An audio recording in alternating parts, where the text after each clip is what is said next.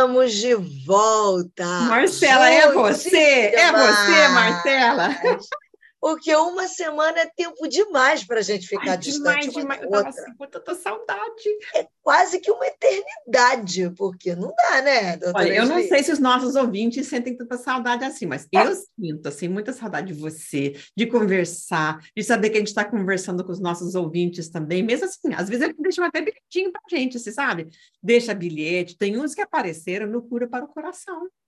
É se mesmo? inscreveram procura para o coração. Foram lá no coração. E conta para a gente encontro. o que é essa cura do coração.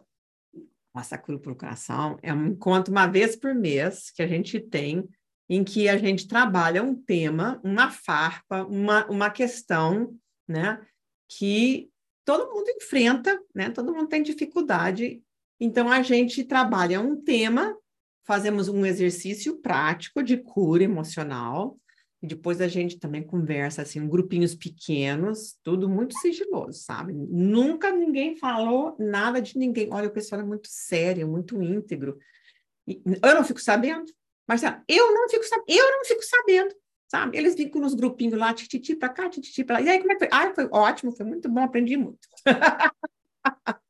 um tempo precioso de cura, né? Muito. Olha, tem valido a pena. Tem mais de um ano que a gente está fazendo. Quem perdeu também, se perder, né? às vezes a gente não consegue, porque deu algum conflito com, com algum outro compromisso. Tem as gravações, pode fazer. Né? Tem gente que, assim, nunca consegue fazer, estão fazendo os cursos, estão se curando, né? Através das gravações também. Então, sempre tem um exercício. Se a pessoa fizer o exercício, ela vai melhorar.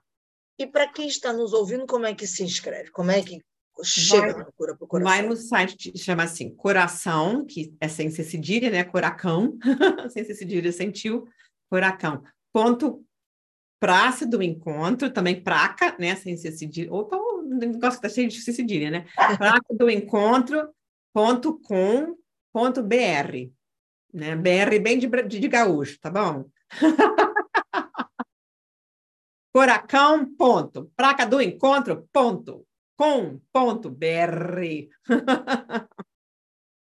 e tá lá, tem uma taxa, uma taxa mensal, não é caro. Olha, uma coisa que você for sair para comer, tomar um lanchinho com alguém, você já pagou, né? Deixa de fazer isso uma vez e você já pagou a sua cura emocional, menina. O que, que é isso?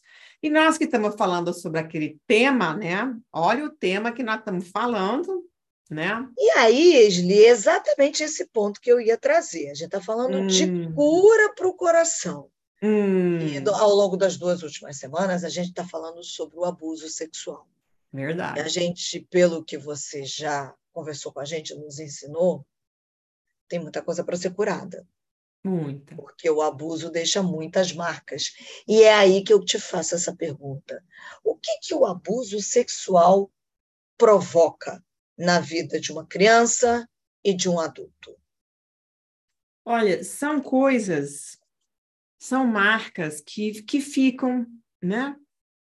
E, e eu acho que tem muitas coisas que são ah, resultado disso. Né? Atrapalha em sentido, primeiro, em relação a si mesmo, né? Muitas vezes criança ou adulto, porque essas coisas, abuso não, não acontece só com criança, você sabe, né, Marcela? Isso também acontece com adulto. Com adulto, né? Mulher adulta e com homens adultos também, né? Às vezes pega a pessoa na surpresa e quando ela se dá conta, o negócio foi, né? Um, uns dias aí a gente viu uma coisa dessas até na televisão aí acontecendo, até no Congresso Nacional do Brasil. Sim. Sim. E o pessoal discutindo se era ou não era abuso, não sei. Claro que é abuso, né? Fica cheirando cangote, cangote aí de mulher sem pedir. Ainda é mais gravado. Isso já configura um abuso, né? Já, isso já configura abuso, né? Então, a, a, a, mulher tem todo o direito de realmente reclamar fazer uma queixa e, né, e correr atrás do prejuízo dessa história, porque se faz, sabe? Isso daí é... O pessoal diz, ah, não, mas assim, como é que não gostou? Como que não gostou? Impedir? Sabe? Uhum. Então, eu acho que assim, se a gente parar, como eu falei antes, né, se a gente parar para pensar e entender essas definições várias, né, do que é um abuso sexual, que seja verbal, que seja visual, né, que, que, se, que o pessoal acha assim, ah, porque não teve penetração, não foi abuso. Hã? Hã? né? Mas especialmente na vida de uma criança ou de uma adolescente, pré-adolescente, né? Está começando a ficar curiosa, adolescente também, assim que né? nem sempre tem a, a, malícia, né? Às vezes assim tem pessoas que, que começaram muito cedo a ter uma atividade sexual, até porque foram abusadas, sabe? De uma Instiga, forma... é isso? Acaba... Instiga e Sabe, tem um lugar na, na Bíblia que diz assim, acho que é Cantares de Salomão, que diz assim, a gente não deve despertar o amor antes que este o queira. A gente não deve mexer com isso antes da hora. Então, quando uhum. mãe e pai dizem assim, não, não mexe com isso, não. Isso não é que eles estão querendo ser malvados, não, sabe? Deixa eu falar um pouquinho com os jovens aí. Não é que eles estão querendo ser malvados, eles estão te protegendo. Proteção. Sabe? É uma proteção. Porque eu acho que, assim, lidar, especialmente com relacionamento sexual, e a gente né? Infelizmente, tem que falar disso né, para um nível de, de, idade que não, não era comum na minha, no, no meu tempo, né? E, e, nós precisamos falar disso dentro da igreja também, porque o pessoal diz, ah, porque a gente fala disso vai instigar o povo a fazer. Não, eu acho que pelo contrário, a gente falar disso, esclarecer e colocar dentro de um contexto apropriado, faz com que as pessoas possam, inclusive, responder de uma forma melhor, se proteger e fazer escolhas melhores, inclusive de abraçar né, os conceitos bíblicos, né, de esperar para o casamento, né, de, de, ter a pureza sexual, tanto homem quanto mulher, que cada vez mais é raro, né, as pessoas já já acham que tudo isso é bobagem, inclusive dentro da igreja, né? Todo mundo assim fala do lado de é fora. É triste, é assim, mas é verdade. Né? Isso, mas né? pelas costas, né? Vai saber o que está acontecendo ou não está acontecendo, né? E muitas vezes assim tem aquela ainda coisa pior. Às vezes a moça fica grávida, né? E acaba fazendo um aborto para não aparecer, para não aparentar que fez o que não devia. E aí mata uma vida, né? Porque eu acho que como é. Né, que é um outra, é um outro assunto para outro, outro dia, né? Mas como cristãos, acreditamos que a vida começa com a concepção, né? A gravidez tem que ser protegida, né? É uma uhum. vida, uhum. é uma uhum. alma, é uma pessoa que está sendo gerada e, e, que a gente precisa cuidar e proteger, né? E daí, até assim, a, a, a, importância da adoção, né? Que a gente às vezes fala, vira e mexe aqui em termos de adoção, né? Por que, que Deus nos adota? Imagina se Deus decidisse nos abortar, né? Porque a gente. Ele não uma chance para a gente, né? Não, ele dá chance, ele nos adota, diz, ah, então tá. Vocês não, vocês não querem ter o, o Satanás como pai? Vocês querem mudar de pai? Diz, eu posso ser seu pai. Você quer que eu te adote? Eu te adoto. Tá aqui papel me receba meu filho, que eu recebo você como meu filho também. Ó, ó negócio. Eu acho que o trem é bom. Que negócio, né? Oi, eu acho que o negócio é muito bom, sabe? Mas tem gente que prefere, né, né andar nas vitrines de Satanás, que a gente já falou disso daí é também, né? Ó, quem olha muito para as vitrines de Satanás acaba entrando para comprar na loja dele. E aí é. a, a gente nasce mais ou menos assim, filho dele, né? Então a gente precisa redimir né, a nossa vivência para evitar as coisas que ele faz. Né? Então, abuso assim, tem, tem muitas formas, com, com criança, com adulto. Né? Eu acho que influencia muito a nossa capacidade de intimidade, de ter intimidade com as pessoas, né? com o nosso. A confiança. A confiança, Sim. a segurança. A, a, sensação de crer que o mundo é um lugar seguro, a gente perde isso pessoa perde isso. Canso de ver isso no consultório, canso de ver isso. Né? É uma coisa inconsciente. Eu, eu, quem sabe eu fui criada numa família que me cuidou, que me protegeu, que não sei o que mais, mas que por esses não é nem descuido. A gente o mundo jaz no maligno, eu falo, o mundo jaz no maligno. E as coisas acontecem, né, fora do controle de mãe e pai. Eu sei, eu sou, eu sou mãe duas vezes, né, já sou avó, e, e acontecem, e a criança, o, o adolescente mesmo, né? Fica com vergonha de contar, fica confuso, não, não fala daquilo, não tem uma explicação direito, ou às vezes pior, fala e ainda é pior, né? Então, por isso que eu acho assim, a igreja é quem tem que dar educação sexual. E não é simplesmente, não faça antes do casamento. Isso não é educação sexual suficiente. Não, não é por aí a coisa, não. É educação sexual mesmo.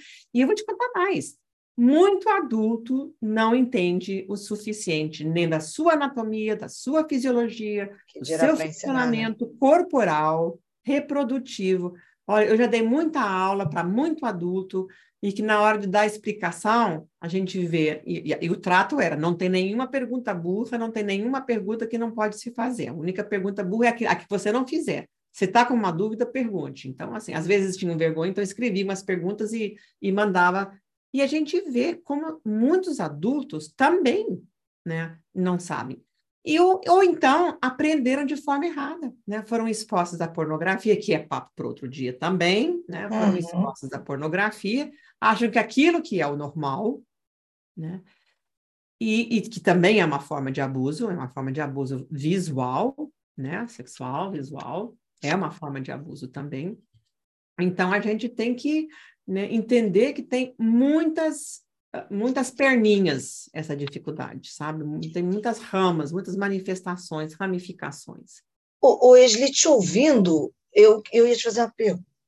É, dentro disso que você trouxe, a criança cresce com essa impressão de que o mundo não é tão seguro assim, a confiança é abalada, chega a abalar, em alguns casos, a confiança em Deus? De pensar assim, Deus não é tão bom assim? Não, completamente, né? Porque, assim, para mim, uma das razões, você sabe que o inimigo odeia as crianças, uhum. né? Satanás uhum. odeia a criança. Por quê? Porque a criança, ela, assim, mais do que qualquer outro ser humano, ela espelha a, a, a bondade de Deus, né? A, a uhum. fisionomia do Senhor, a, a, a, pureza do Senhor, a santidade de Deus, né? A curiosidade, né? Aquela coisa bonita, singela e pura que as crianças uhum. saudáveis têm, né? Criança que não tem essas coisas é porque ela foi traumatizada.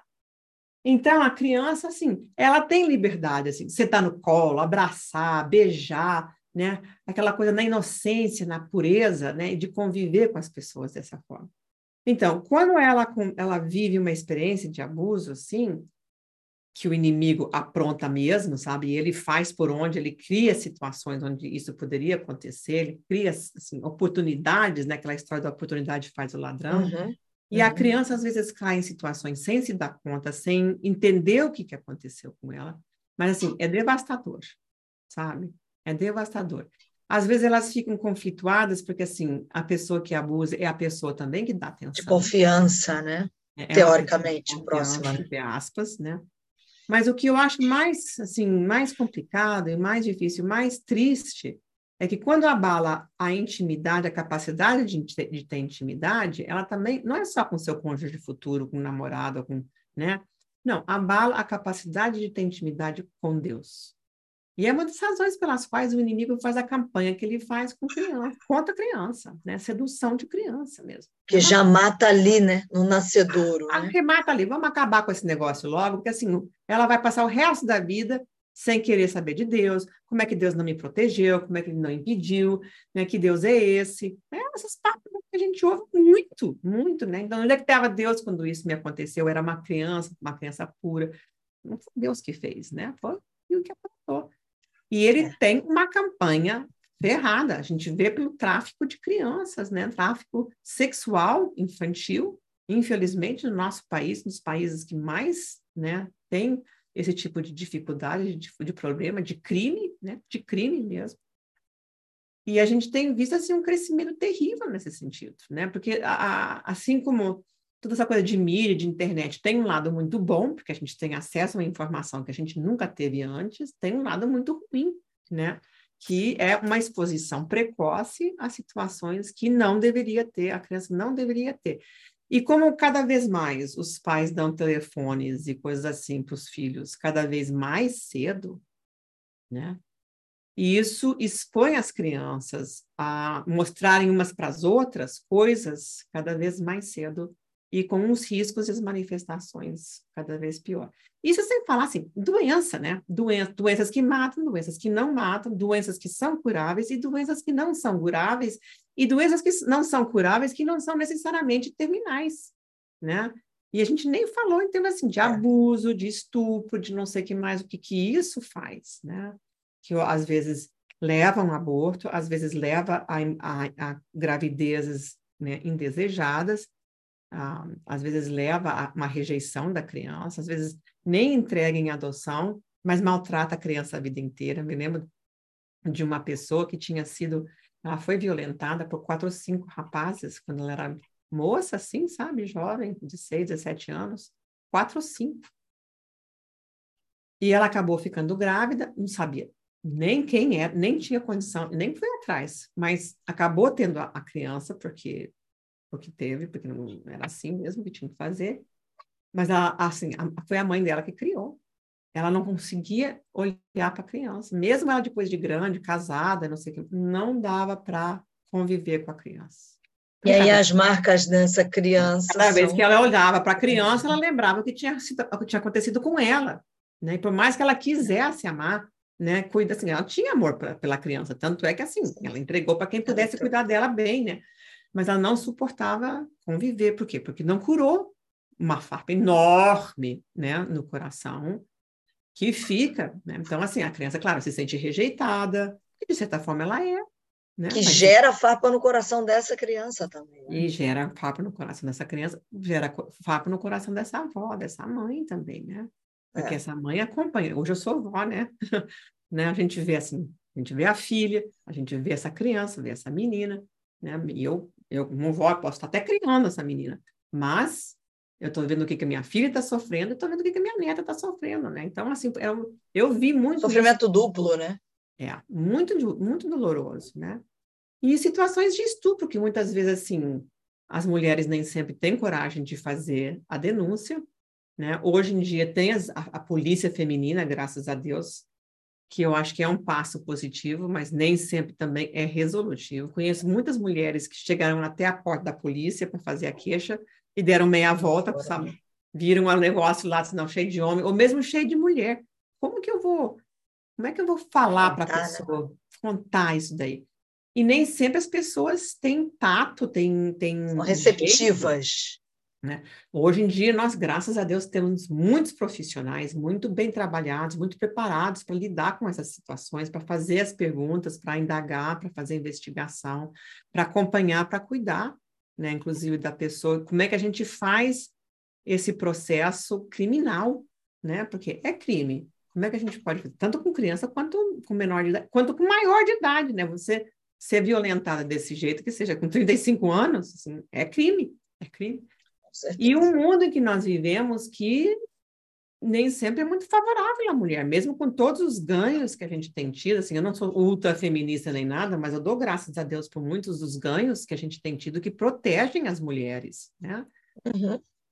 E mesmo assim, tem muita discriminação, né? Se sai a conversa de que ela foi violentada, assim, é sempre ela que é, ah, ela deve ter feito alguma coisa, ela é sempre a culpada, né? O homem, assim, só fez o que ele, o, homem faz, o homem é bicho mesmo. Foi tentado. Ele foi tentado, homem é desse jeito, mulher que tem que se proteger, né? E aí a mulher que fica mal falada e o cara, assim, passa por sei lá o quê, né?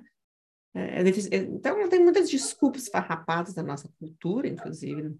E em outros países ainda pior, né? Uma moça que perde a virgindade não casa nunca mais e pode inclusive ser morta pela família, né? Porque tem culturas em que isso não é aceitável. E, então, assim, é uma, é uma marca para o resto da vida. Agora, é irreversível, assim, nunca mais eu vou ser feliz? Não, também não é assim, não. Porque nós temos um Deus, um Deus Graças que cura, que um Deus que tudo. sana, um Deus fiel, né? um Deus que sabe o que, que é ah, o filho dele ser abusado injustamente, indevidamente, né? Sabemos que Jesus foi tentado em todas as coisas, mas não pecou. Nós sabemos que ele também esteve exposto a isso. Quantas uhum. mulheres ele não acompanhou? Porque a gente não sabe tudo o que aconteceu. Quantas mulheres ele sabia o que, que tinha acontecido com elas, né? A, a, mulher samaritana que tinha tido cinco maridos, cinco maridos, espera que tinha. Como é que é essa história, né? Como é que uma mulher é. porque praticamente prostituição para aquela época. Ainda mais daquela época. É. Você sabe que, como é que a, a, a Organização Mundial de, de Saúde atualmente define promiscuidade?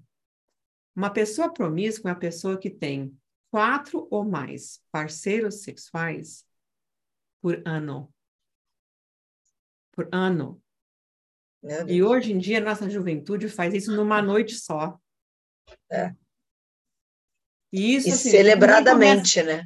né? É, e às vezes assim, um monte de, de é jovens, sabe? É, E, e, muitas pessoas adultas, não vamos nem falar de adulto, vamos falar de, de, gente grande, sim, 30, 40, 50 anos, que é capaz de ter né, 5, 6, 7, 8 parceiros por ano, por mês, né? Então, assim, a nossa cultura, especialmente a nossa cultura brasileira, assim, ela é muito descarada, ela, é, ela é muito promíscua, ela é uma, uma cultura altamente erotizada. E isso faz com que nós, como cristãos, como pessoas cristãs, a gente tem que lutar, né, e, e, e assim, se, se instruir e se guiar e saber guiar os nossos filhos, né, os nossos jovens na igreja, porque muitas vezes, assim, as famílias não sabem explicar. Por que a igreja não pode ser essa família da fé que dá boa instrução, dá boa informação, uhum. dá uma boa... Porque, assim, as, as leis do Senhor não são... Deus não é desmancha prazer. Elas são protetivas, pensa, ah, né, ele não quer amor, que eu transe né? porque ele não, sabe? Porque a gente tem que ser monge, tem que ser freira, tem que ser uhum. sei lá o quê, sabe? Não pode fazer celibato, assim, é palavrão, né? Não, Deus tem as regras dele para nos proteger. Nos proteger. Isso. Por que, que ele diz, não, não cometa adultério? É um dos dez mandamentos. Por quê? Porque Sim. o adultério desmancha a família, desmancha o tecido social, desmancha a comunidade, desmancha uma comunidade da fé, inclusive, né? A gente vê cada vez mais isso acontecendo dentro das igrejas, escancaradamente. Né? Acaba com, com qualquer confiança, qualquer uh, respeito. Né? Então, nós precisamos entender como ensinar, orientar crianças, jovens e adultos com uma informação boa, com os contextos, os princípios tá, bíblicos, não aquela coisa de severidade, assim, ah, não faz porque você vai para o inferno. Não, é por aí. entendeu? A gente não vai para o inferno por causa disso, a gente vai para o inferno porque a gente não tem Jesus. Muito diferente, entendeu? É. O que não quer dizer que a gente deva, deva, permanecer no pecado. Óbvio que não. A gente uhum. abraça Jesus para ele nos curar e a gente poder andar em santidade, santidade. com qualidade de vida, né? com, com justiça. Para viver a vida plena que ele uma nos vida prometeu. plena, uma vida protegida, é. inclusive. Né? É. O, o, trem que anda nos trilhos é um trem que sabe andar, ele anda em alta velocidade, ele vai daqui para lá. Agora, se ele pular do trilho, mata todo Já mundo. Era. Né? Mata todo mundo. Então, são algumas das coisas assim, que me ocorrem hoje para conversar com você. Você sempre perguntadeira, já sei que semana que vem você vai ter mais pergunta, né? Mas para hoje. Eu tenho mais algumas pelo menos mais umas três perguntas dentro desse assunto, que a gente tem bastante papo, porque esse é um assunto extremamente importante. E como você disse, eu quero encerrar dando esse destaque, que o inimigo das nossas almas, ele não está de brincadeira. Não está de né? brincadeira.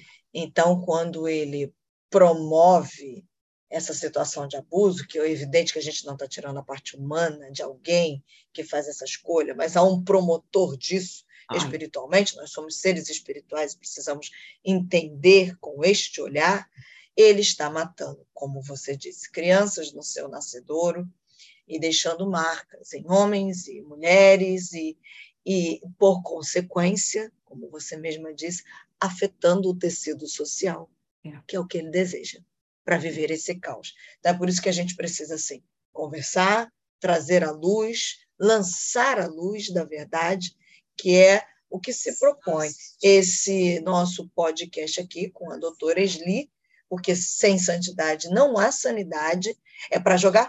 E sem sanidade também não há santidade. Você. Eu, eu, eu inverti, né? É Olha aí, tá vendo? Mas é também. verdade, é uma coisa sem é, a outra. Uma está então, ligada assim, na outra exatamente, diretamente ligada. Então, esse é o tempo. Acho que nunca como antes foi tão necessário que a gente falasse sobre assuntos como esse, é. né? E eu espero então, realmente assim que a gente possa ser luz no mundo muito escuro, né? É, a gente tem a sensação de ah, julga o inimigo pela gente. Não, mas ele vai ter misericórdia. Inimigo só faz destruir. Não, não é tem uma célula bondosa, justa, fina no inimigo. Nada, nada. Isso aí. Então, nós, como igreja, precisamos ter essa luz num lugar escuro, né? no mundo é escuro. Nós podemos ser. E ensinar isso. o que é bom, porque Deus é bom. E Ele criou é. sexo para ser uma coisa boa. É isso aí. É esse jeito. E é por isso que você não pode perder. Na semana que vem tem mais e muito mais. E aí, sabe o que você faz? Compartilha. Compartilha esse podcast, porque se está sendo luz para você, isso pode ser luz para centenas de outras pessoas que também irão compartilhar. E como disse a doutora Sli, a gente foi chamado para ser luz. Eu só quero lembrar você que aonde a luz chega, as trevas vão embora.